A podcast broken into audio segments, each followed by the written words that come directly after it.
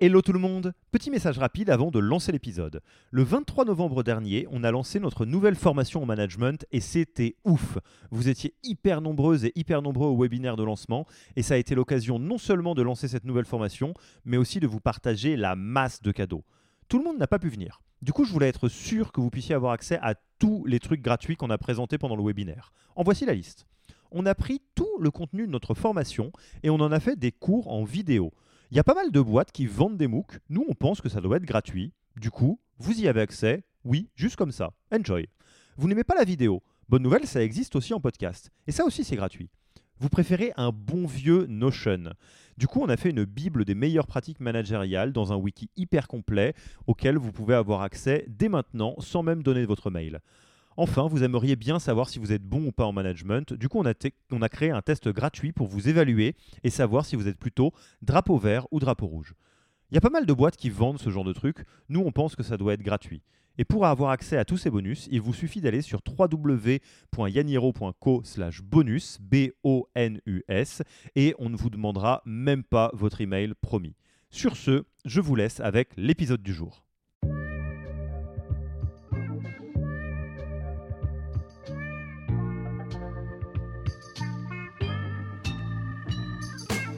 Bonjour et bienvenue dans le podcast du Human Factor.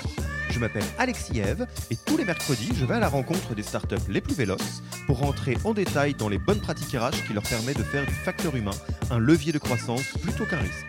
La façon qu'on pense justement dans le chemin de carrière. Euh, et euh, ça va même au-delà de ça, euh, la façon qu'on pense l'éducation. Le Human Factor, ce n'est pas qu'un buzzword. C'est aussi le nom de notre premier livre les clés de l'alignement entre associés, d'une organisation adaptée ou encore de la bonne relation à son travail, The Human Factor, c'est 100 pages de retour terrain des plus belles startups et de bonnes pratiques actionnables. Si vous voulez en savoir plus, allez tout simplement sur www.yaniro.co book, B-O-O-K. On met le lien dans la description de l'épisode. Pour l'heure, je vous laisse avec l'invité d'aujourd'hui et vous souhaite une bonne écoute. Bonjour Alison, comment vas-tu? Super Alexis, et toi? Ça va bien, ça va bien. C'est ce qu'on se disait. On disait euh, qu'il y a des petites vagues de chaleur euh, respectivement en France et, en Suisse et que ça, nous fait tout drôle parce que euh, ça fait un petit moment que qu'on l'a pas vécu. donc comme quoi, même à distance, on est on est un peu rapproché par le par la météo. C'est déjà ça. C'est clair. L'été approche et c'est tant mieux. Exactement. Alison, je te remercie beaucoup d'avoir accepté notre invitation sur le podcast du Human Factor de Yaniro. Tu as été très demandé. Hein. Il y a plusieurs personnes qui sont passées dans ce podcast qui, qui t'ont recommandé euh, et, nous pouvons euh, enregistrer. Euh, déjà, avant même de, rentrer dans, le contenu de ce dont nous allons parler aujourd'hui, je vais peut-être te laisser la parole pour te présenter ainsi que ton entreprise. Enfin voilà, la petite tradition comme à chaque fois. Super, ben, merci en tout cas et merci à, toutes et à tous euh, qui ont mentionné mon nom. Euh, c'est c'est toujours sympa d'être invité en tout cas. Euh, du coup, moi c'est Alison, je suis australienne, mais ça fait bientôt huit ans, huit ans et demi que je travaille en France et dans des entreprises digitales comme Le Bon Coin ou plus récemment dans trois startups early stage, notamment le dernier Screen qui vient d'être acheté par Datadog. Donc, euh, j'ai eu l'occasion de découvrir euh, le monde de travail en France depuis assez longtemps. Euh, au début, avec un regard vraiment d'étrangère, venant d'un système 100% différent, qui m'a permis de spotter des petites choses qu'on pourrait potentiellement améliorer. Et j'ai eu beaucoup de chance dans ma carrière que j'ai toujours travaillé soit pour euh, des directeurs RH, euh, soit pour les directions d'entreprise tout court, euh, qui ont été ouverts à, mes propositions, parfois un, peu plus folles que d'autres. Et du coup, aujourd'hui, je suis une directrice dans l'équipe People de Datadog et je m'en occupe des parties projets. et du coup, justement, aider les équipes de Datadog à voir comment on peut améliorer des choses côté RH et également au sein de la boîte au sens plus large. Hmm. Et, Screen, avant même de, donc de parler de, l'acquisition par Datadog, juste pour nous donner un ordre de grandeur, c'est combien de personnes? Oui, tout à fait. Alors, Screen, quand je les avais rejoints en 2018, euh, ils étaient une équipe de 12 personnes. Du coup, j'étais le 13e salarié. Euh, et euh, en janvier, juste avant l'acquisition, on était environ 90 salariés. Euh, et avec la particularité d'avoir des salariés en France, comme aux États-Unis, comme dans 18 autres pays et villes différents le monde entier. Donc, ce qui nous a fait des belles challenges de culture de boîte, comme tout penser à un travail distribué, même avant le pandémie, nous a mis dans cette, cette situation où il était nécessaire de penser tout ça.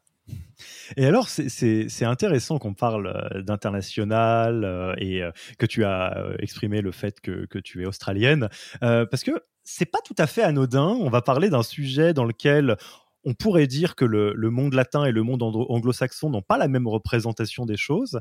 on va parler un peu de la philosophie de carrière et du travail et, et de le prendre par deux bouts. La question du poste qui est très latin. On parle de fiches de poste, euh, euh, on peut voir comment est-ce qu'on passe d'un poste à un autre. Et euh, une autre représentation, peut-être plus anglo-saxonne, celle des skills qu'on pourrait, dans lequel on pourrait ranger évidemment les compétences, mais peut-être aussi les talents, globalement, ce qu'on aime faire, ce qu'on sait faire, et qui, vous l'avez bien vu, est une manière de, découper la, représentation de, soi et de sa vie professionnelle assez différente de, celle du poste. Alors, est-ce qu'on y va? Oui, oui, tout à fait. Alors, du coup, ouais, vas-y, bah, je te laisse attaquer là. Je te sens très très parti là. Vas-y. J'allais dire euh, comme comme introduction en tout cas. Euh, je pense que un des plus grandes différences avec le monde anglophone en tout cas, euh, et ce que j'ai pu voir en Europe ces derniers derniers huit ans, c'est la façon qu'on pense justement dans le chemin de carrière. Euh, et euh, ça va même au-delà de ça, la façon qu'on pense l'éducation. en France particulièrement, on, peut demander aux étudiants qui ont 14 ans de déjà choisir une voie. donc il, faut déjà savoir à 14 ans ce qu'on souhaite faire pour le reste de nos vies. Euh, ce que je trouve est, est, est beaucoup euh, à demander euh, à un enfant de 14 ans. parce J'y suis pas arrivé, moi. voilà, voilà. À 14 ans, j'ai pas réussi. Exactement, mais même même à 18 ans, même à 25 ans, peut-être, enfin, on a tellement euh, vécu le monde de travail, on a tellement eu euh, peu d'exposure euh, au, potentiel, aux options qui sont là, que, c'est quelque chose de très difficile à demander à, à, nos enfants, alors que c'est assez classique en France. Et puis ensuite, on enchaîne sur une éducation tertiaire. En France surtout, cinq années d'études supérieures sont plutôt classiques, c'est même pas exceptionnel. Alors que dans le monde anglophone, c'est plutôt, euh, c'est plutôt une exploration. Même la façon que le système éducatif est fait, euh, c'est beaucoup moins, euh, on apprend euh, euh certaines choses qui sont prédéfinies et il faut le répéter, il faut qu'on les a intégrées et puis ensuite c'est comme ça qu'on a des bonnes notes et qu'on a accès à l'enseignement supérieur. Alors, il n'est pas parfait, euh, le monde anglophone, je, tiens à le préciser, mais c'est beaucoup plus une exploration. Euh, du coup, par exemple, au lycée, moi, j'ai pu faire euh, des cours de cuisine qui, contribuaient aux notes finales que j'ai eues dans le bac. J'ai pu également faire des cours de sport, du coup pour devenir coach sportif ou pour peut-être poser à haut niveau, coacher par exemple des Olympiens. j'ai des gens de ma classe qui ont terminé par faire ça. Et du coup, on peut plutôt explorer différentes facettes de l'emploi alors qu'on est au lycée ce qui nous laisse un, un petit peu plus euh, un petit peu plus exposé au monde du travail et en plus de ça on commence à travailler en parallèle du lycée donc moi, j'avais 14 ans quand j'ai commencé à travailler. Euh, ce qui est très courant. Nous, on travaille euh, l'après-midi ou le week-end. Moi, je travaillais dans une boulangerie et j'étais assistante de vente. C'est peut-être pour ça que j'ai terminé à Paris. D'ailleurs, euh, autant de temps euh, entouré du pain et, des croissants, euh, c'était prédéterminé. Mais du coup, on a déjà, on apprend déjà beaucoup des compétences de base du monde du travail beaucoup plus tôt. Euh, et du coup, euh, tout ça dans une, une, philosophie un peu différente, une manière de regarder le monde de travail différent. En plus de ça, quand on arrive vraiment dans le monde de travail, euh, après lycée par exemple, les entreprises qui cherchent du talent, ils vont demander soit des études supérieures, soit l'équivalent en année d'expérience. Ça veut dire que en France, on va demander un bac plus 5. En Australie, on va dire soit un bac plus 5, soit cinq années d'expérience dans le monde de travail. Et si jamais il faut trancher entre deux candidats, c'est le candidat qui a les cinq années d'expérience de travail qui va primer. Donc, tout ça comme euh, comme background pour expliquer où j'arrive à cette philosophie euh, qui est assez différente de ce qu'on peut retrouver en Europe au sens large. Et alors, on va évidemment profiter euh, de ton œil, j'allais dire, de ta double casquette, hein, de, de, de, ton, de ta culture native et du fait que tu connais très bien la culture européenne et, française, pour essayer de, de, regarder certaines zones classiques de la fonction RH, notamment le recrutement, à la fois d'un œil extérieur, de voir c'est quoi des automatismes qu'on voit même plus sur euh, effectivement ce que tu viens de dire, la manière dont les fiches de poste, de, poste sont calibrées et ce que ça veut dire, et euh, peut-être de voir des alternatives qui existent quand on commence à appréhender euh, une philosophie du travail par les skills plutôt que par les postes ou quelque chose d'un petit peu différent. Est-ce qu'on commencerait pas par le recrutement? Mmh Est-ce que tu peux peut-être nous dire, quand tu es arrivé et que tu es rentré dans, une culture peut-être française, européenne, qu'est-ce qui, si on refait presque le rapport d'étonnement, qu'est-ce qui t'a choqué où tu t'es dit, waouh, dis donc, c'est un gros fossé culturel là, parce que nous, on le voit pas du tout comme ça. Oui, tout à fait. Après, bon, il y a, la question qui est la plus évidente, c'est euh, Alison, parce que je n'ai pas précisé, tout à l'heure, mais moi, j'ai un bac plus six mois. Euh, c'est-à-dire que j'ai commencé à, à faire euh, une école, euh, une diplôme de business. Euh, ça m'a pas déçu plus. Je trouvais que ça allait pas assez vite, c'était pas assez concret. Et du coup, au bout de six mois, je dis bah au fait non, je vais faire autre chose. Je vais aller directement dans le monde du travail. Ça va me former beaucoup plus vite sur le business que dans une école. et surtout, et enfin, je serai financièrement indépendant beaucoup plus tôt. ce qui est quelque chose qu'on n'en parle pas assez souvent, c'est que les, les, études supérieures dans des pays anglophones sont souvent très très chères. Euh, et du coup, euh, on peut on peut beaucoup critiquer l'Europe et la France sur certaines choses, et je vais le faire, vous inquiétez pas, mais euh, mais pas sur ça. mais pas sur ça. L'accessibilité aux, études supérieures en France, c'est quelque chose d'excellent. il faudrait il faudrait pas arrêter ça. Je dis pas ça, je dis juste que potentiellement il y a, il y a d'autres manières en plus qu'on peut regarder ça. Donc déjà il y avait le côté comment tu as pu trouver un boulot en France, Alison, alors que tu avais un bac plus six mois. et et du coup, la première chose qui m'a choquée, c'était euh, parce qu'en arrivant en France, euh, j'avais euh, j'avais quel âge? J'avais 21 ans, mais du coup, j'avais 6 ans d'expérience parce que ça faisait depuis mes 14 ans que je travaillais à, l'enfance et du coup essayer d'expliquer ça à un recruteur, essayer même de passer le barrage de, de première vue de CV, c'est pas très cohérent. Et surtout, j'avais fait beaucoup des boulots assez différents. J'avais travaillé dans une boulangerie, j'ai été serveuse, j'avais travaillé pour Club Med, j'avais voyagé avec eux j'avais des boulots. Euh, pour moi, il y avait un sens. Et il y avait euh, euh, entre chaque boulot que j'ai fait, c'est parce que j'avais pris quelque chose. J'ai utilisé ce que j'avais pris, par exemple, dans le boulanger, pour ensuite accéder à un boulot de serveuse qui était mieux payé, qui avait des meilleurs horaires.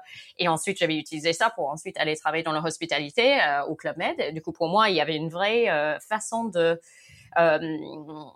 ouais, enfin, me créer une propre, euh, une échelle, non, parce que c'est pas linéaire, euh, mais de, de me mettre sur euh, ce que j'avais appris pour ensuite reach pour la prochaine chose que j'allais faire. Donc, mais c'était pas vu comme ça en France. et j'ai dû, j'ai eu beaucoup de chance, hein, mais j'ai dû surtout utiliser mes compétences anglophones, qui est de dire, bon, ça risque quoi d'essayer? Donc, euh, je suis allée convaincre euh, et négocier pour avoir mes propres boulots en France. Du coup, en disant, écoutez, on va essayer deux semaines.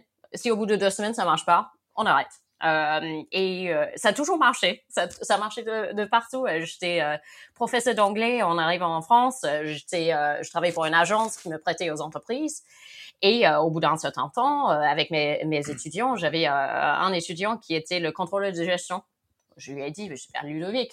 Attends, euh, vous allez payer autant à l'agence alors que moi je touche euh, en somme euh, bien plus bas. Euh, on pourrait pas juste se retrouver au milieu et vous m'embauchez directement. Et c'est comme ça que j'ai décroché mon poste de CDI en tant que professeur d'anglais chez Le Bon Coin. ce qui était assez atypique pour la France, même d'avoir un prof d'anglais en interne, ce qui est de plus en plus courant. mais il fallait faire ça, il fallait créer ses propres opportunités. Et du coup, ensuite, euh, j'ai pu euh, euh, utiliser ma positionnement interne chez Le Bon Coin. J'ai enseigné l'anglais à toute l'équipe, y compris des développeurs, des marketeurs, des gens de l'équipe sales. Et c'est là où je me suis fait toute une éducation tech qui a ensuite me permis d'entrer dans le monde des startups tech. Donc, euh, c'est plutôt dire, et c'était pas si réfléchi hein, à l'époque, euh, je vous assure, c'était pas en mode, ah tiens. Tout ça pour arriver chez Screen, voilà. c'était super malin, ça.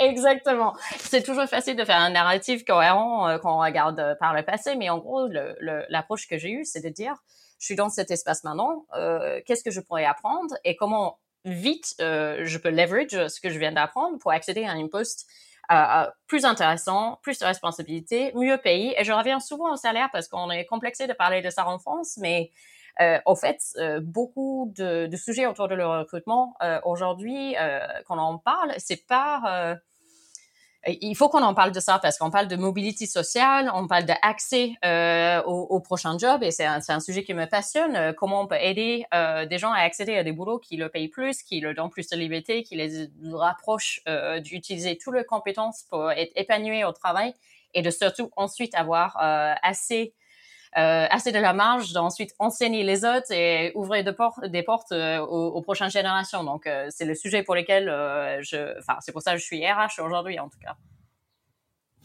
Alors, plein de choses déjà à, dire là-dessus, évidemment. Moi, ce que j'observe, déjà, j'utilise je, cet épisode pour prendre du recul sur moi-même en tant que Français. c'est que, évidemment, effectivement, je, je, suis assez proche des, de pas mal de cultures anglo-saxonnes. Euh, c'est un truc qui fait euh, effectivement euh, halluciner toutes les personnes qui sont pas françaises de voir à quel point le diplôme a un poids monstrueux. À savoir que effectivement dans le milieu startup, si je caricature à peine, et c'est intéressant quand tu disais bac plus 6 mois, déjà si t'as pas bac plus 5, t'existes pas. Et on pourrait, mm. euh, il y a plein de choses, on pourrait se dire, enfin pourquoi? Et euh, l'étape d'après, dans, dans qu'on peut observer, si je fais un petit peu euh, la caricature du milieu du travail et du milieu startup aussi, la phrase que j'ai peut-être le plus entendue sur les profils, ça va être bon bah sur ça on va prendre un HEC parce que comme ça on va être sûr que on augmente nos chances qu'il soit capable de faire X Y Z. Alors que dans ce que tu viens de proposer, dans ton propre parcours, qui peut nous servir euh, de voir une autre manière et de voir les choses et du coup de se présenter, on pourrait aussi dire, bah on va prendre quelqu'un qui est capable de faire parce mm. qu'il l'a déjà fait, euh, ou parce qu'il va nous prouver qu'il ou elle est capable de le faire, comme ce que tu disais en disant bah embauchez-moi deux semaines et je vais vous montrer que je vais y arriver et on verra à partir de là. Et, et c'est vrai que c'est très rigolo de se dire pourquoi est-ce qu'on est obligé de se dire bon allez on va prendre un HEC comme ça on augmente nos chances d'heure au lieu de passer directement dans les skills concrètement ou euh, le fait d'avoir fait. Ouais, tout à fait. Et euh, c'était marrant. Euh, la première fois que j'ai entendu un, un pote euh, qui était bien passé la quarantaine, qui me parlait de son école. Enfin, ça m'a choqué. je, je, et je pensais que c'était une exception. J'ai dit, euh, il a dû euh, particulièrement avoir bien vécu euh, ces années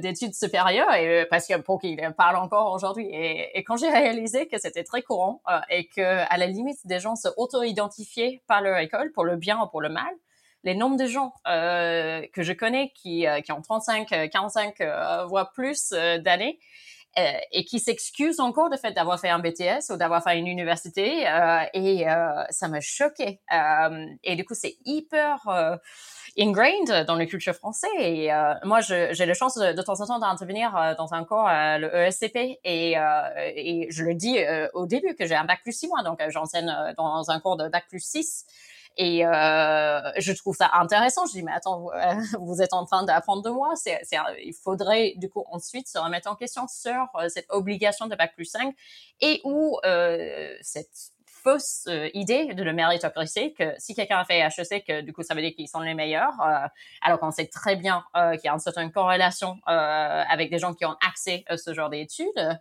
et que surtout, euh, moi je pense plutôt quand les gens disent il faudrait qu'on prenne un HEC parce qu'il y a plus de chances qu'il va arriver, c'est plutôt pour dire euh, nous on, va, on sait le cadrer, on sait euh, ce qu'il sait faire parce que le programme est, est très carré du coup euh, et surtout c'est les fondateurs ou c'est le VC ou les deux parce que c'est très souvent ça aussi, on fait HEC, au moins c'est un valeur connue.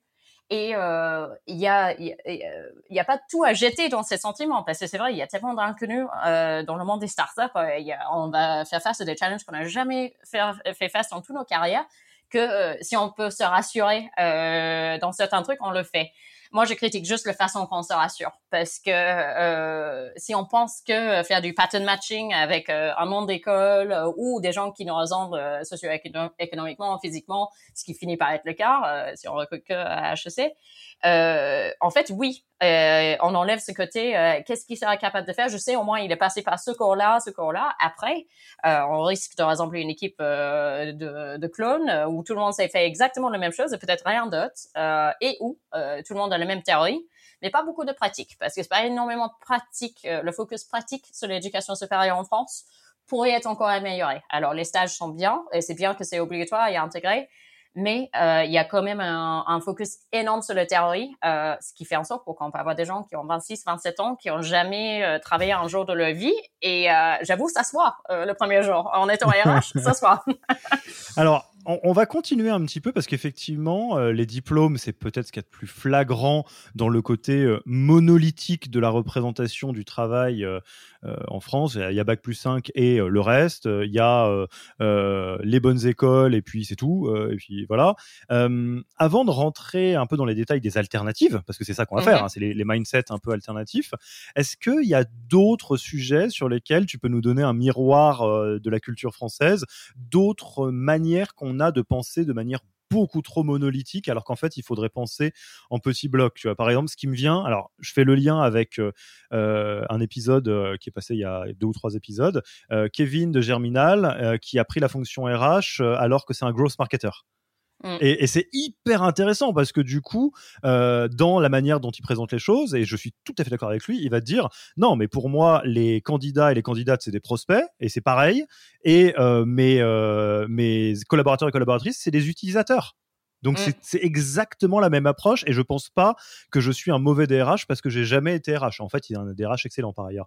Est-ce qu'il y a mm. d'autres sujets sur lesquels effectivement on va être trop monolithique en disant euh, pour être DRH faut avoir déjà été DRH 5 ans ou je sais pas trop quoi? Oui, tout à fait. Et, euh, et c'est, exactement ça. C'est que, euh, au fait, on a ce concept de on peut jamais rattraper, au fait, en Europe. Du coup, déjà l'école. Du coup, imaginons qu'on a fait, euh, on n'a pas fait une bonne école et que euh, du coup, euh, on a fait un mauvais choix à 14 ans et du coup, notre première boîte dans laquelle on est tombé, c'était pas bien. On a la sensation qu'on peut jamais rattraper ça en France.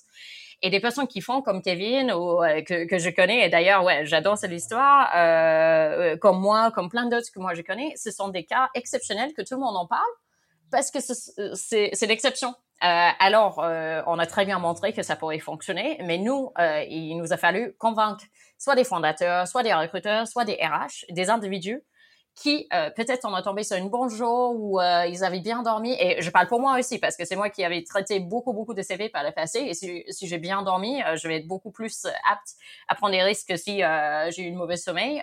donc, ce qui est déjà pas excellent quand on parle de la vie, l'indépendance financière des gens.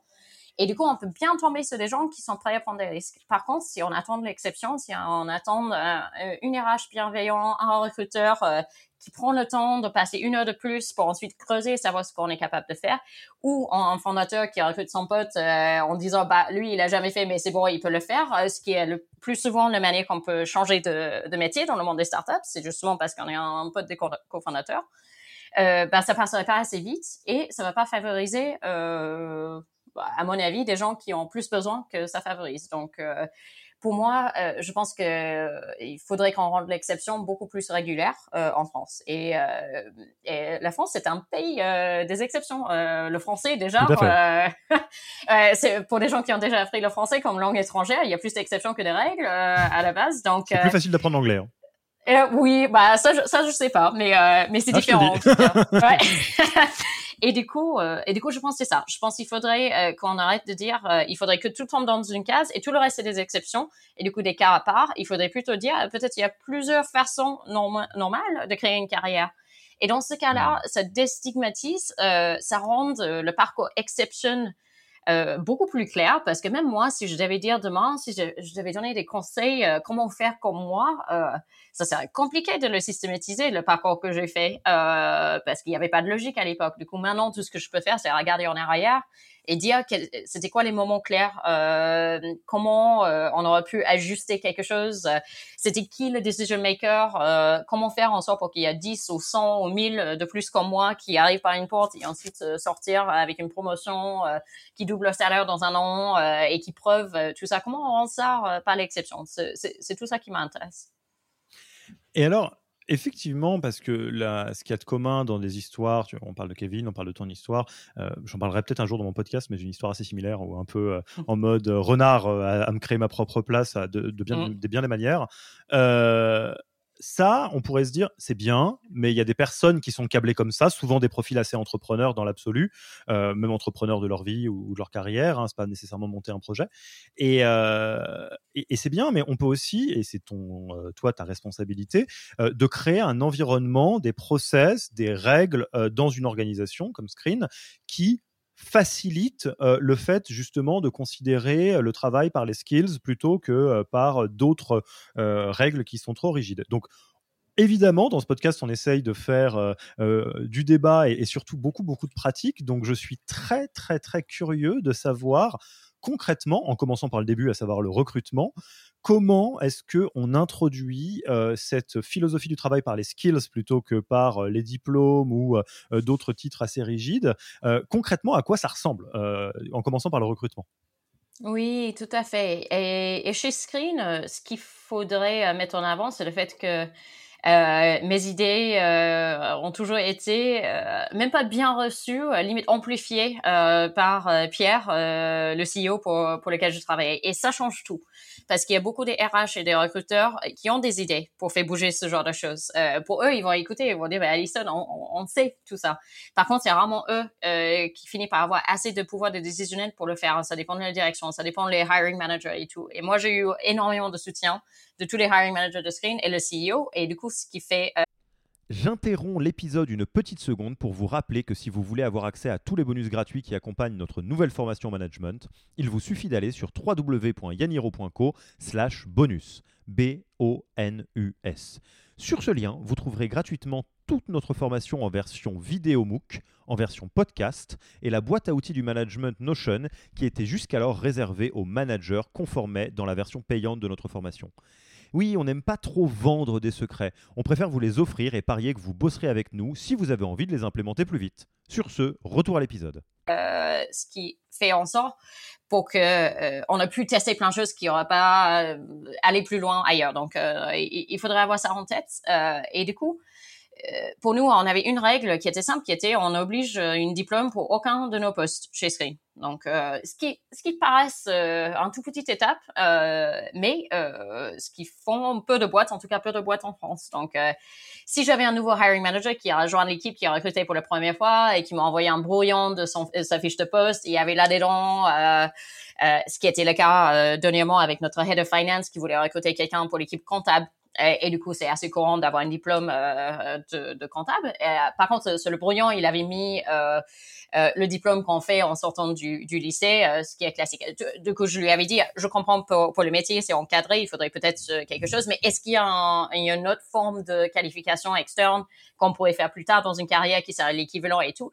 Et du coup, dans ce cas-là, on avait réécrit ce truc en listant tous les possibles chemins qu'on pourrait avoir pour avoir cette tampon externe du coup, euh, ce qui a ouvert euh, le fait que euh, peut-être des gens ne savaient pas qu'ils voulaient être comptables en sortant du lycée. Ils sont revenus à ça plus tard dans leur vie. Et c'est pas pour autant que, en lisant notre annonce, ils devraient dire ah ben moi j'ai pas ça comme parcours. Du coup, c'était la seule exception et encore, on a pu l'ouvrir et c'est parce qu'aux États-Unis, c'était obligatoire pour, pour ce rôle d'avoir une certaine qualification externe. À part ça, euh, du coup, on a recruté beaucoup des ingénieurs informatiques où on peut souvent voir obligé un CS degree euh, ou quelque chose. Nous, on avait des autodidactes, comme on avait des euh, reconversions via des bootcamps, quand on, avait des gens qui avaient fait euh, euh, des écoles d'ingénieurs assez haut vues, en tout cas en France, dans l'équipe. Donc, il y avait ça, il y avait le, on enlevait cette obligation de diplôme. deux, dans les fiches de poste, dans les annonces, on le retravaillait énormément pour dire essentiellement qu'est-ce que cette personne doit faire? Pas essayer d'être exhaustif sur toutes les tâches que tu peux, mais ça sert à quoi euh, des choses qu'ils vont faire au quotidien? Trois, quatre grand max. C'est quoi le nerf de la guerre pour que la personne puisse savoir? Et sur l'autre côté, euh, quelles sont les compétences qu'il nous faut pour qu'il réussisse à faire tâches? Euh, et du coup, plutôt que penser, euh, si, si la tâche c'était par exemple euh, contribuer à notre back-end qui a été écrit en Python, assez souvent des boîtes ils vont mettre du coup euh, minimum quatre ans d'expérience en Python. Euh, alors que, est-ce que ces deux choses, ils vont forcément ensemble? Est-ce qu'on peut contribuer au, au, au back-end qui est écrit en Python sans avoir euh, pour autant passé quatre ans à écrire en Python? Et la réponse était ah bah oui. et même euh, la personne qui écrivait le, le, description de poste, qui faisait ce boulot tous les jours, euh, aurait pas rempli ce, ce truc. Donc, eh, c'était juste une façon de questionnement constant et que toute l'équipe était partant pour faire, pour dire ah bah non en fait. et du coup, c'était très rare qu'on mettait des années d'expérience dans quelque chose par contre, on voulait aussi aider les candidats à se positionner. Si c'était un rôle euh, qu'on pourrait pas garantir du mentoring ou, euh, ou beaucoup de temps de formation, ça serait pas une très bonne expérience pour quelqu'un euh, pour lequel c'était la première expérience développeur en entreprise. Du coup, ça, on précisait. On disait par exemple, ça va, ça va être un bon poste pour quelqu'un qui a peut-être fait deux entreprises et qui cherche une troisième, euh, par exemple. Euh, plutôt, et on s'en fiche si c'était six mois, six mois et puis nous, ou si c'était dix ans, euh, cinq ans et puis nous. On voulait quelqu'un qui avait vu euh, le premier boulot où on apprend tout, une deuxième où on voit ah une façon différente, et le troisième où il fait le propre choix de comment on va faire. Du coup, c'était notre candidat idéal pour ce rôle, par exemple. Du coup, on essaie d'exprimer exactement ce qu'on veut dire et plutôt que d'utiliser des proxys. Parce que beaucoup des fiches de poste ont utilisé des proxys. HEC, c'est un proxy euh, pour des compétences. Quatre ans d'expérience en Python, c'est un proxy pour est-ce qu'il il va être reliable, il va nous sortir du code que personne n'a jamais sorti. Du coup, on essaie de pas utiliser trop de proxys. Euh, et le troisième exemple euh, qu'on avait, euh, on avait parlé auparavant, euh, qui était euh, quand on recrutait des gens pour le en entry level, ce qui était très rare chez Screen, on avait une équipe assez senior, on avait une, une headcount assez restreint. Du coup, on n'avait pas beaucoup de juniors dans l'équipe et on n'avait pas beaucoup de postes de juniors, ce qui était quelque chose qu'on souhaitait travailler sur, en tout cas en 2021. Euh, mais euh, dans l'équipe sales, euh, par contre, on avait des postes entry level. Du coup, ce qu'on appelle un SDR, un Sales Development Rep, qui va être celui qui va aller sur LinkedIn, trouver des potentiels clients en disant, Alison, est-ce que tu auras 10 minutes pour qu'on puisse te parler d'un HR SaaS qu'on vient de créer? Ou qui vont cold call des gens en disant, bah tiens, on a la meilleure solution de web app security ever chez Screen. Est-ce que tu auras pas une demi-heure pour qu'on te montre? Et euh, ce rôle-là, euh, ils sont euh, le premier pas dans une carrière euh, commerciale, euh, souvent. Et euh, tous les boîtes du monde entier, ils souhaitent recruter des SDR qui ont déjà fait ce boulot. bon, c'est très courant, sauf que tout le monde qui a déjà fait un boulot de ils souhaitent basculer dans un rôle de closing, ou plutôt full cycle sales. Et du coup, on se retrouvait comme tout le monde avec cette, ce conflit qui est, nous, on veut des gens expérimentés, mais des gens expérimentés, ils veulent pas de nous. et du coup, comment faire? Euh, et normalement, quand on peut pas trouver des gens expérimentés, il faudrait qu'on trouve des gens qui n'ont pas déjà fait. Et, du coup, comment on va sélectionner? Est-ce qu'on va euh, aller chercher n'importe qui? Est-ce qu'on va recevoir chaque personne qui postule? Euh, Il faudrait quand même définir euh, comment on va prioriser le recrutement. Et souvent, le, le proxy euh, qui est utilisé souvent aux États-Unis, surtout à San Francisco, euh, pour euh, des postes entry-level sales, c'est est-ce que le mec, il a été capitaine de son équipe de foot au, enfin, à l'université? Est-ce qu'il a joué au lacrosse? est-ce qu'il a été président de BDE, par exemple, pour utiliser un exemple en France? Et c'est souvent ça le proxy qu'on va utiliser. En absence d'expérience, est-ce que est-ce que c'est quelqu'un populaire? Est-ce que c'est quelqu'un qu'on aimerait bien prendre une bière avec? Bon, ce qui est certainement problématique, selon moi en tout cas. Donc, euh, on avait pris une autre, une autre façon de faire chez Screen. Hmm. Et, du coup, vous avez, mais, vous êtes resté dans une approche de dire, euh, euh, parle-nous de ce que tu as déjà fait, plutôt euh, de ce que tu as déjà fait de manière concrète qui se rapproche du job, plutôt qu'une expérience similaire. Oui, ce qu'on avait fait, c'est qu'on avait et, je n'étais pas du tout toute seule sur cette expérience. J'ai eu beaucoup beaucoup d'aide de notre équipe de sales aux États-Unis, mais je les avais dit selon vous tous, quels sont les cinq trucs indispensables si on va réussir dans ce métier? Et ils ont commencé par des trucs plus classiques comme euh, deux ans d'expérience. Je dis non, non, mais, mais qu'est-ce qu'il faut savoir faire? Il faut savoir bien écrire, par exemple, euh, parce qu'effectivement, des photos autographes et tout ça dans les mails d'outreach, ça peut euh, pas aider dans les choses que qu'un prospect nous répond. Ok, il faut savoir bien écrire, bien parler au téléphone. Parfait. OK. Donc là, on, a, on y arrive. Euh, good written communication skills, ça c'est concret. Ça, on peut tester très facilement. Ça, on peut même savoir dans, une, dans une application de poste si, euh, si au fait cette personne a ça. Euh, il faudrait que quelqu'un euh, qui euh, est très coachable, du coup, euh, qui prenne vite un feedback et qui l'intègre. Et, du coup, qui cherche ça surtout. Parce que c'est une poste très formateur et si on est très rigide, si on a des avis euh, sur comment il faut que ça soit fait, alors que dans les startups, on teste plein de trucs en sales sur la manière qu'on va vendre, du coup, ça va pas matcher. Du coup, ce qu'on va chercher, c'est euh, comment ils peuvent, dans ces cinq, euh, six skills qu'on avait identifiés, comment cette personne pourrait nous montrer qu'ils ont déjà euh, acquis ce skills. Donc, on le fait sous en forme de type form. Euh, et du coup, on avait expliqué notre euh, démarche. On a dit, des SDR, il faut qu'ils écrivent des mails et qu'ils fassent du cold calling toute la journée. Euh, Est-ce que tu pourrais euh, nous écrire juste deux paragraphes sur un, sur un sujet qu'on les avait donné? Euh, on s'en fiche un petit peu du contenu, on veut juste savoir comment tu t'exprimes. Euh, du coup, c'est pas grave, c'est juste pour savoir naturellement comment tu écris. En plus, le deuxième étape, ça va être un call, coup, on va voir vite comment ils sont au téléphone. Euh, ensuite, on va demander quelque chose en disant euh, c'est quoi le dernier euh, conseil que quelqu'un t'a donné et t'as changé quoi ensuite? Donc, euh, c'est plutôt du d'essayer de collecter des infos relevant euh, pour ensuite euh, prendre vite une décision. Et du coup, nous, on collectionnait toutes ces applications, on lisait les réponses et on avait une tâche parce que des SDR, il faudrait qu'ils soient euh, plutôt doués en recherche euh, euh, parce qu'il faudrait qu'ils trouvent le bon decision maker, il faudrait qu'ils trouvent l'adresse mail, euh, il faudrait plein de choses. Du coup, on les avait donné deux, trois challenges. On avait dit quel membre de l'équipe de screen habite euh, à Lisbonne, par exemple, et du coup, il fallait qu'ils trouvent notre VP Engineering Nuno. Et du coup, il y, avait des petits trucs comme ça qui engageaient déjà des candidats dans, dans le processus et qui nous a aidé à aller beaucoup plus vite sur le tri un de CV. Euh, et deux, qui nous a donné beaucoup plus d'infos que si on avait un CV qui venait juste euh, sans aucun euh, information complémentaire et on aurait eu du mal à dire ah ben d'accord ok lui il a été serveur dans un restaurant est-ce qu'il pourrait faire le travail? Moi j'aurais tendance à dire oui. Par contre si j'en ai 10 comme ça j'appelle qui en premier? Comment on va le faire? Est-ce que j'ai le temps de passer 10 entretiens? Donc ça nous a donné plus d'infos et euh, surtout, euh, ça nous a aidé à recruter 10 personnes pour ce poste en moins de 4 semaines. Dans des poules qui sont des poules très différentes, des viviers que les autres HR peuvent aller rencontrer, évidemment, parce que forcément, tu ouvres les vannes. Oui, tout à fait. J'avais, enfin, j'étais, j'étais assez triste d'entendre une histoire d'une des candidats, candidats qu'on avait en processus qui était d'origine du Mexico. Euh, qui, qui m'a avoué que qu'il était étonné d'avoir avancé euh, si longtemps dans notre processus parce que la plupart des gens lui disaient a priori euh, son anglais allait pas être assez bien à l'écrit euh, pour qu'il passe euh, l'étape sans pour autant regarder comment il écrivait des mails et tout. Et je te jure enfin c'était beaucoup plus poli et mieux écrit que moi je peux faire. Alors donc ça m'a rendu triste euh, d'entendre ça, alors que pour moi c'était juste évident euh, que euh, c'est pas bon. Là, on est en train de faire un podcast en, français. C'est des gens ils disent ah bah non, on n'invite pas Alison parce qu'elle fait des fautes en masculin féminin. On le laisse pas la chance.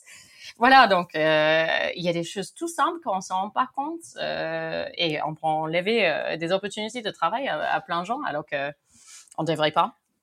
Mais et, et, et en t'écoutant, moi, il y a une euh, manière de présenter les choses. Je suis très sensible au fait que euh, là, tu nous as pas donné une, euh, une recette magique en disant, bah, chez Screen, on a fait ça, on fait Typeform, etc. tu nous as plutôt, à, tu nous apprends plutôt à pêcher, quoi. Tu nous dis, regardez les choses d'une autre manière. Et je trouve moi j'arrive à, j'accroche beaucoup à ce que tu dis de dire éviter les proxys. Euh, quand on veut chercher quelque chose, on cherche quelque chose et on évite les proxys. Et ça me fait penser à deux anecdotes euh, dans un sens et dans l'autre de montrer le, les problèmes que ça peut créer quand on euh, pense en proxy versus en pas proxy. Mm la phrase que j'ai le plus entendue dans différents milieux professionnels, euh, et tu, l'as quasiment dit tout à l'heure, c'est des gens qui écrivent des fiches de poste en disant Ah, eh ben dis donc, euh, en vrai, euh, on recruterait personne de l'équipe euh, avec cette fiche de poste. C'est rigolo quand même. Non, c'est pas rigolo, c'est dramatique. Ça veut dire que mmh. la fiche de poste, elle est très très mal écrite. Euh, si on est en train de créer des barrières à l'entrée qui fait que globalement personne de la boîte n'aurait été recruté. Et l'autre anecdote qui moi me, et pourtant c'est un drame. Alors je sais pas si vous l'avez, si tu l'as déjà vécu dans une de tes boîtes, mais en tout cas c'est un grand classique euh, du, milieu startup euh, et qui montre le problème du proxy dans l'autre sens. C'est la boîte a grandi, on va recruter un, un A-player, anciennement Google, Facebook euh, ou Apple, qui va être la personne la plus payée de la boîte, qui a eu un gros poste, et on prend tellement euh, pas le temps de calculer ce qu'il va vraiment faire ou ce qu'elle va vraiment faire que c'est une personne qui arrive et qui où il y a un gros problème de culture fit. La personne en fait n'est pas capable euh, d'être hands-on parce qu'elle a eu l'habitude de travailler avec un budget énorme et une équipe énorme, alors que en fait au lieu de s'arrêter au proxy de waouh Google, eh, VP whatever à Google, ça claque quand même, on aurait dû se dire non qu'est-ce qu'on va devoir faire? Cette personne va devoir scaler le MRR euh, de 10 à 100. Ok, bah c'est ça qu'on veut voir faire. Et qu'est-ce que ça demande comme comme skills pour faire ça peut-être. Oui, tout à fait, tout à fait. Et sur le premier anecdote, euh, le parti euh, à l'équipe n'aura pas passé, euh, avec ce niveau d'exigence. En fait, vite. Et même moi, j'ai fait l'erreur par le passé de, de, de, de, nous excuser en disant ah non, mais chaque personne qu'on fait entrer dans l'équipe, on veut raise the bar, on va lever le niveau dans l'équipe. Ce qui est vrai. par contre. Euh, si on fait venir cette personne euh, et pour un poste euh, qui sera équivalent à quelqu'un dans l'équipe, surtout au niveau salaire et tout, bon, est-ce que est-ce que c'est vraiment ce que on veut dire? Ou est-ce qu'on veut dire plutôt est-ce qu'on a corrigé pour faire chez Screen? Est-ce qu'on cherche à dire dans une équipe de dev, par exemple, il nous faudrait des gens euh, qui ont peut-être cinq ou six compétences différentes. On peut pas attendre que tout le monde soit ultra doué sur les six, probablement très bon sur deux, trois, et les autres, ils peuvent s'en sortir, ils montent en compétences. Par contre, sur le prochain hire, il faudrait qu'on on fait l'inverse. On prend quelqu'un qui est fort sur les autres deux, trois, et qui, euh, on peut le faire monter en compétence sur ça. C'est comme ça qu'on lève le niveau euh, entier de la boîte.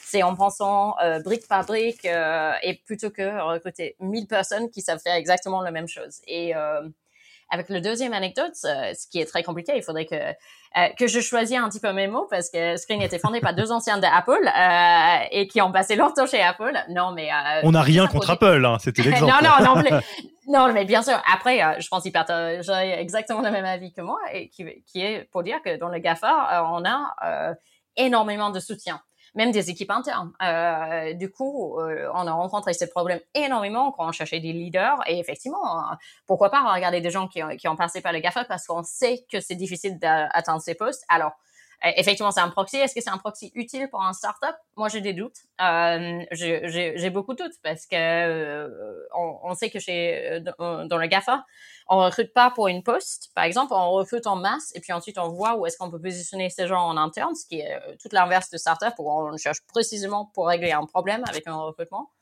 Euh, deuxièmement, il y a beaucoup de soutien. Et euh, c'est pas récompensé dans les GAFA euh, de voir large avec beaucoup des équipes. C'est surtout d'être très focus euh, sur une petite partie euh, du brick et fait ça excellent.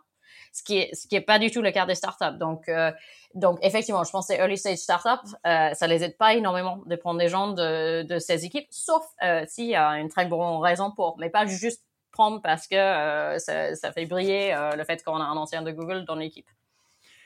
Et, et, je voulais rebondir sur un point que tu as souligné et, et, qui est très important. Ça me permet de faire le lien avec l'épisode qu'on avait enregistré avec Anaïs de Live Mentor, qui, mmh où ils utilisent un peu le, le même genre d'approche. Euh, c'est de dire si on a besoin, on a défini un, skill set de 5 ou 6 skills pour un, poste et qu'on a des personnes qui sont très bonnes sur l'une ou l'autre ou une partie et pas sur les autres, ça crée quelque chose qui peut être très déroutant euh, quand on a l'habitude de recruter sur des, euh, sur des, des, diplômes ou des choses comme ça. C'est quand on recrute sur des diplômes, les gens vont être assez homogènes. Euh, ils vont avoir un skill set ou, ou, en tout cas une certaine base de, de, de, de comment dire, de pâte à modeler sur laquelle on peut un petit peu travailler. Et, et, et ce qui est intéressant, c'est de garder en tête que quand on ouvre à des profils très très différents et dans des pools très différents parce qu'on dit qu'on veut ce skill, euh, nécessairement, ça implique que sur les autres skills, il y a un travail pour aider les personnes à, les apprendre euh, et donc à les former, à les faire évoluer. Et, ça, c'est important parce que je pense que dans le dans le monde euh, français latin, on a moins cette habitude de dire euh, si tu es très très bon sur ça, mais qu'il y a d'autres choses que tu dois apprendre, t'inquiète pas, tu vas les apprendre avec nous. Et on préfère des gens qui sont déjà clés en main, j'allais dire. Donc, mais je voulais souligner ton point de dire oui, quand on recrute des personnes sous l'angle des skills plutôt que euh, d'une école, par exemple, euh, ça implique d'avoir un plan pour aider les personnes à se développer sur les skills qu'elles vont apprendre en cours de route. Je, je, pense l'inverse c'est plutôt vrai. Euh, je pense que par contre, si on recrute sur des diplômes, c'est plus caché, c'est moins évident. En fait, euh, c'est moins mis en avant euh, les faiblesses parce que c'est moins mis en avant les forces aussi. Oui. Et euh, du coup, pour moi, en fait, si on recrute que sur les diplômes, euh, le fait qu'on a visé juste avec l'accord du poste, l'industrie, le contexte, c'est beaucoup moins possible. Je pense que si on a pris le temps de dire c'est quoi exactement le poste, quelles sont les compétences, et euh, surtout, je pense si on a cette euh, mindset de découper en compétences, aussi, en fait, on peut voir à quel point c'est facile, entre guillemets, d'acquérir des compétences et pas que via euh, une formation en présentiel qui est prise en charge par euh, notre compte formation. Et euh, je pense c'est surtout ça que moi, je veux souligner, c'est le fait qu'on est, est en train d'acquérir des skills tous les jours, tout le temps.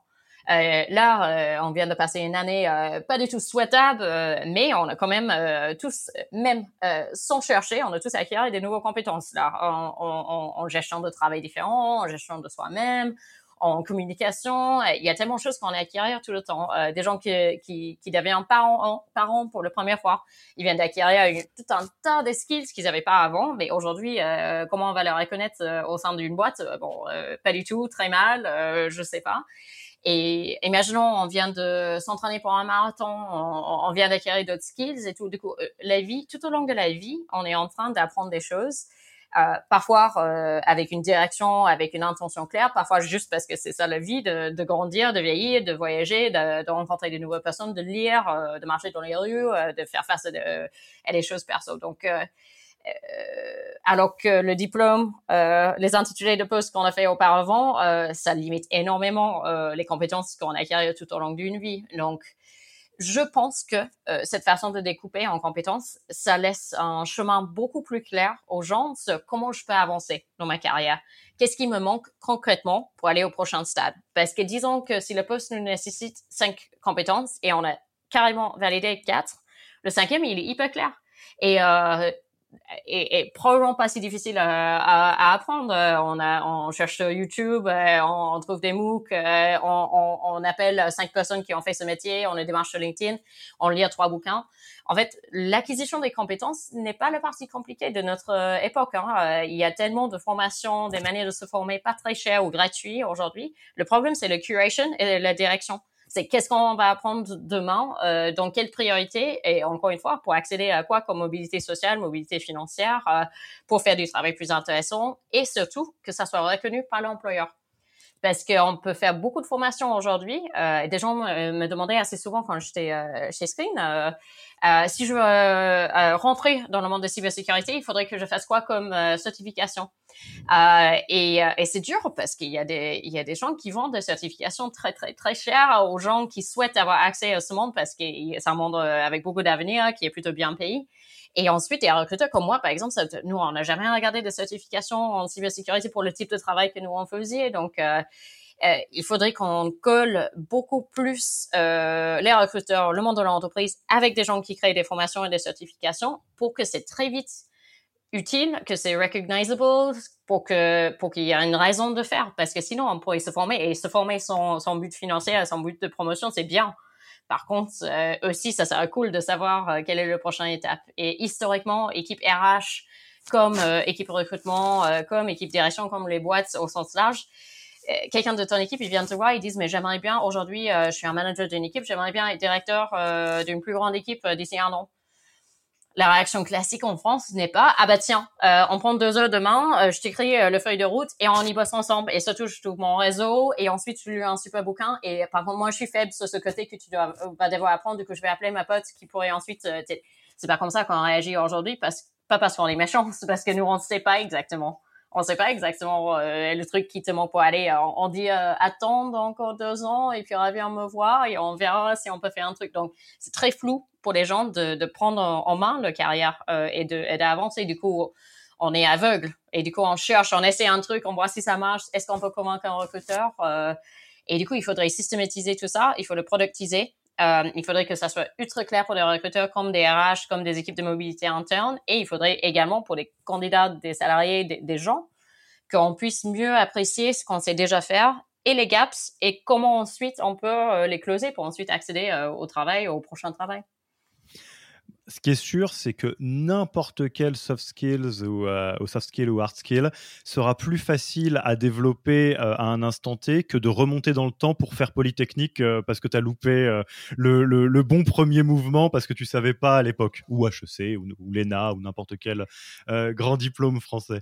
Écoute, Alison, je te remercie beaucoup. Je pense que ce qu'il faut garder de, cet épisode, et je te laisserai le faire en mot de la fin évidemment, mais je, fais moi ce que, ce que j'en garde, c'est que c'est une question pour toutes les personnes qui nous écoutent, que vous soyez RH, que vous soyez founder ou vous soyez juste enthousiaste des sujets de, Human Factor c'est de, vraiment considérer pas le proxy, mais la question de départ. Qu'est-ce que vous attendez de cette personne? Qu'est-ce que cette personne va faire? Comment on y arrive?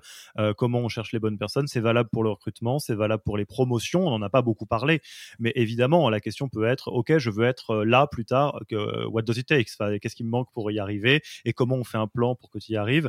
Et, je pense euh, il y a plein de manières qui demandent un tout petit peu de réflexion, de brainstorming ou de benchmark, de, de, traduire ça dans des process, que ce soit des process de recrutement, de promotion euh, euh, and else. Mm, ouais, ouais. Et tout ce que j'ai rajouté à ça, c'est si en écoutant ce podcast, tu te dis, je suis déjà convaincu et je parle de ce sujet en interne depuis hyper longtemps et ça prend pas ou euh, enfin il y a des gens enfin j'arrive pas à, faire vivre ce genre de choses bah faites-moi signe je serais ravie d'aider sur ça et si par contre tu l'écoutes et tu dis non mais ça va jamais marcher parce que X Y machin, non c'est pas possible, non ok d'accord Alison peut-être en Australie un tout petit pays euh, peut-être ça marche mais ici ça marchera pas. Également faites-moi signe mais surtout euh, pensez à vous-même d'abord et dire euh, si demain quelqu'un euh, était capable de me dire à moi-même euh, que je pourrais accéder à un travail plus intéressant, mieux payé, euh, euh avec beaucoup plus de liberté, plus de temps pour ma famille, tout ce que je veux, passe juste en apprenant un skill ou, deux skills de, plus et qu'ensuite je serai embauché. Bah, je ça pour, pour, vous-même d'abord et puis ensuite on en reparlera parce que je pense que peu importe le niveau de notre carrière, si on est graduate, si on est très expérimenté, si on est founder, on aurait bien aimé euh, que quelqu'un pense de nous euh, comme ça. Donc, euh, il faudrait partir de ça et puis ensuite, on, peut améliorer pour les autres. Top. Et alors, où est-ce qu'on engage la conversation avec toi si on veut justement rentrer en contact sur l'un de ces sujets? Tout à fait. Comme tous les recruteurs RH du monde entier, je passe ma vie sur LinkedIn et du coup je suis là. Et sinon, si un mélange de contenu RH et chat vous plaît, c'est plutôt Twitter. Ok, top, le, message est passé. Euh, ensuite, tu connais notre euh, nos petites questions traditionnelles de, fin d'épisode. Euh, quelqu'un qui a envie d'aller plus loin sur ce sujet ou un autre, quel livre, podcast ou blog tu lui recommanderais? Oui, alors il y en a un qui parle précisément, précisément de ce sujet que j'aime beaucoup, qui est encore peu, je trouve peu parlé et peu lu dans le monde francophone des startups en tout cas parce qu'il est en anglais, mais ça s'appelle The End of Average. Et du coup, c'est un bouquin par euh, quelqu'un qui s'appelle Todd Rose, euh, qui, entre autres, c'était un chercheur à Harvard, euh, mais c'est surtout sur tous ces concepts de euh, éducation, employement, euh, comment on évite de cluster around the average. Du coup, ça veut dire comment on, lève le niveau de tout le monde et comment on comprenne mieux euh, ce chemin euh, entre différentes carrières en utilisant plein d'exemples de plein d'industries et de la vie courante. Euh, je, j'encourage à tout le monde de prendre et si cette livre t'intéresse et t'as pas le moyen de t'offrir, tu me fais signe également. Ok, alors je donne un petit tips, euh, ça n'a rien à voir, mais parce que j'ai eu la discussion il n'y a pas longtemps, euh, sur la question du j'ai un livre euh, qui serait hyper important, mais j'ai pas les moyens de m'offrir pour quelque raison que ce soit. Il y a un petit, petit shortcut qui existe, c'est que la plupart de ces livres-là existent sur Audible, et Audible, le premier livre est gratuit. Donc, euh, je fais pas de la pub pour Audible, mais c'est un petit hack que je conseille sur euh, toutes les personnes qui euh, ont des difficultés là-dessus. ensuite, tu connais la tradition, tu viens toi-même de cette tradition. On s'est rencontrés par ce biais-là de passage de micro à l'invité d'après.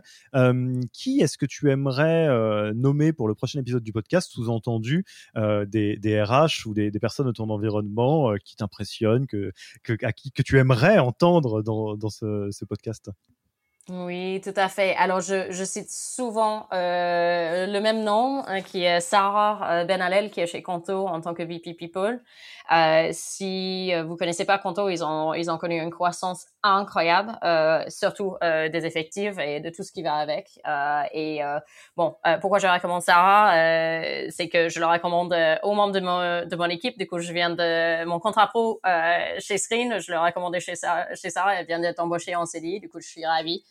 Euh, c'est quelqu'un qui, euh, je pense, à la fois a le côté plus euh, franco-française de RH, ce qui est une très bonne base, et ensuite le côté plus international et aller de l'avant, et surtout qui le, comment dit en anglais, the proof is in the pudding. si vous regardez le croissance de Conto et comment ça a été géré, bah il y a une belle partie qui est grâce à Sarah, donc il faudrait lui parler. Et, je, ne trahis aucun secret, mais nous, discutons avec Sarah, qui est sur un autre projet très important en ce moment, mais qui probablement passera dans le futur dans, ce podcast, et on s'en réjouit d'avance. Écoute, Alison, c'était un plaisir de faire cet épisode avec toi et de pouvoir bénéficier de ton expérience très riche avec beaucoup de, de rebonds et d'histoires. Je te remercie beaucoup pour ton temps, et puis bon, il me reste plus qu'à te dire à très vite et à bientôt. Merci, Alexis. Merci d'avoir écouté cet épisode. S'il vous a plu et que vous ne voulez rater aucun nouvel épisode, abonnez-vous à la newsletter en allant sur le site www.yaniro.co. Et à mercredi prochain pour le prochain épisode. Merci d'avoir écouté cet épisode. Petit rappel, si ce n'est pas encore fait, pour accéder à notre formation au management dans sa version gratuite, il vous suffit d'aller sur www.yaniro.co slash bonus. Vous y trouverez gratuitement toute notre formation en version vidéo MOOC, podcast et la boîte à outils des meilleures pratiques du management dans un Notion récapitulatif. Et on ne vous demandera même pas votre email, c'est promis. Profitez bien de cette formation gratuite et à mercredi pour un prochain épisode.